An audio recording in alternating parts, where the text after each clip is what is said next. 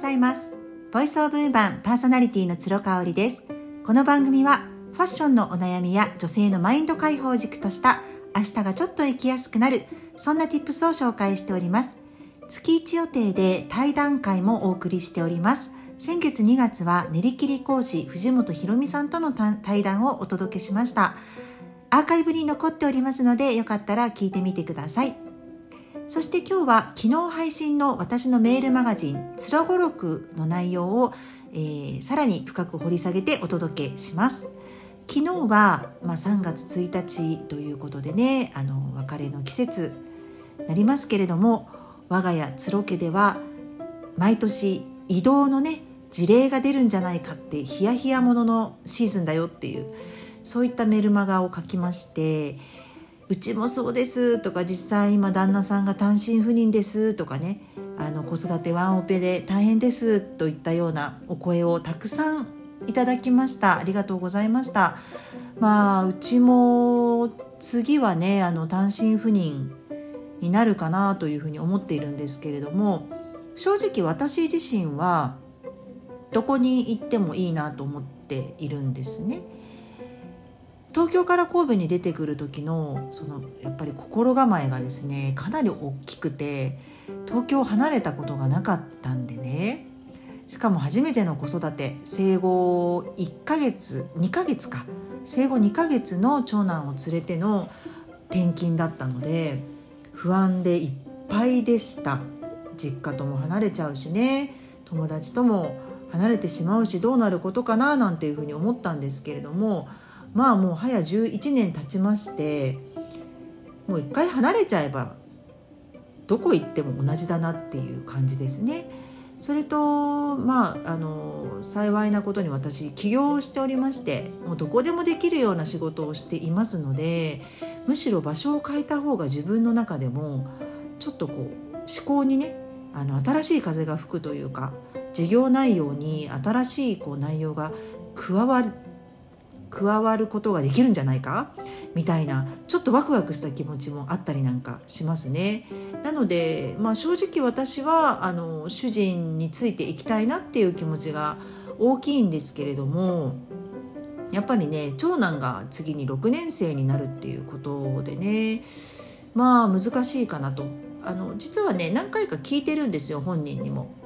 去年も何回かね。あのお父さんがもし移動になって転勤になって神戸を離れることになったとしたら一緒についていくって、まあ、その代わり学校も変わるんだよお家も変わるんだよっていうことを伝えたところ次男は行きたいともう絶対行きたいっていう感じだったんですが長男はやっぱりお友達と離れるのが嫌だっていうことを言ったんですよね。私自身がね一回小学校で転校しておりまして同じ東京都内なんですけれどもあの生まれ育った神楽坂からちょっとね田舎の東京都内なんですが少しあの離れたところに引っ越しをしました、まあ、家を建てたからなんですけれども私の姉と妹は国立の、え、小中高に通っておりましたのでそのまま電車通学っていう形になったんですが私は公立の小学校に通っていたので、えー、転校をしました。でまあ4年生の2学期からだったんでね。ギリギリっていう感じでしょうかね。ここ親御さん悩むところだと思うんですけれども私は正直やっぱり最初ちょっといじめられたりとかみんなの話についていけなかったりとかね。4年生までになると、まあ、遠足もたくさん行ってますし移動教室とかももう行ってるのかな。だからついていけない話題がねちらほら出てくるとちょっと寂しい思いをねしたりなんかありましたねそういう経験が。ただギリギリ大丈夫だったかなっていう感じ。6年生でね転校ってどうなんだろうねっていうところで特にうん私はまだ社交的な方だったんですけどうちの長男はすごく内弁慶でねやっと仲いいお友達がクラスでできたっていうような状況なので難しいかな。でも主人はあのもし転勤になったら長男とじっくり話して長男がもし自分と一緒にあの転校してもいいっていうことであれば4人で転校するっていう手もあるあるねなんていう話をねしてましたねまあまあでもどうなんですかねないかな？今年は大丈夫かな？っていう気もしますけれどもね。私自身がそういった意味で4年生の時に一度転校している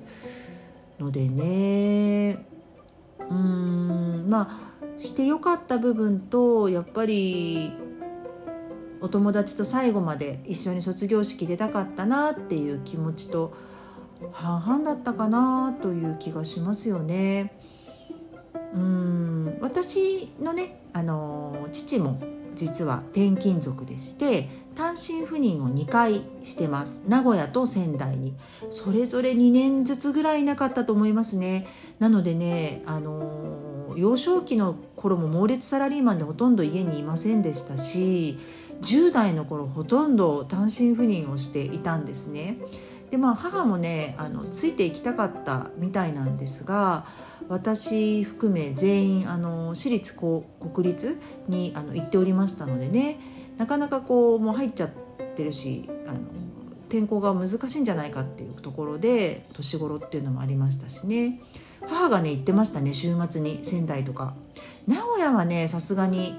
私が受験とかがあったりしてそこまで行ってませんでしたけれども仙台の2年間は毎週土日とかに行ってたんじゃないかなだからその間3人でお留守番をしたり姉がご飯を作ってくれたりしてたような記憶がありますね。うん実はねうちの父は一回海外転勤も断ってるっていう話をしましたね。その時代で転勤断るって大丈夫なのって感じなんですけれどもなんかね断れたみたいな話をしてましたね。私ももう会社員を辞めて10年ぐらい経つのでちょっとその辺りのところを忘れてしまった部分もあるんですけれどもこういったこう転勤とかっていうシーズンになるとあもう自分は会社員じゃないんだなと。その代わりも自分の力であのやらなくちゃいけないし結果が出ない時はそれだけ収入も落ちるしうんっていうことなんだなもう自分にコミットするしかない状況立場になったんだなっていうのを改めて感じますね。この3月なんかねあの1日の日からすごく雨が降るあの神戸はね降る一日となっておりますがどんどんどんどん暖かくなってくれればいいなというふうに思っています。はい、今日はここまでになります。最後まで聞いていただいてありがとうございました。それではまた明日。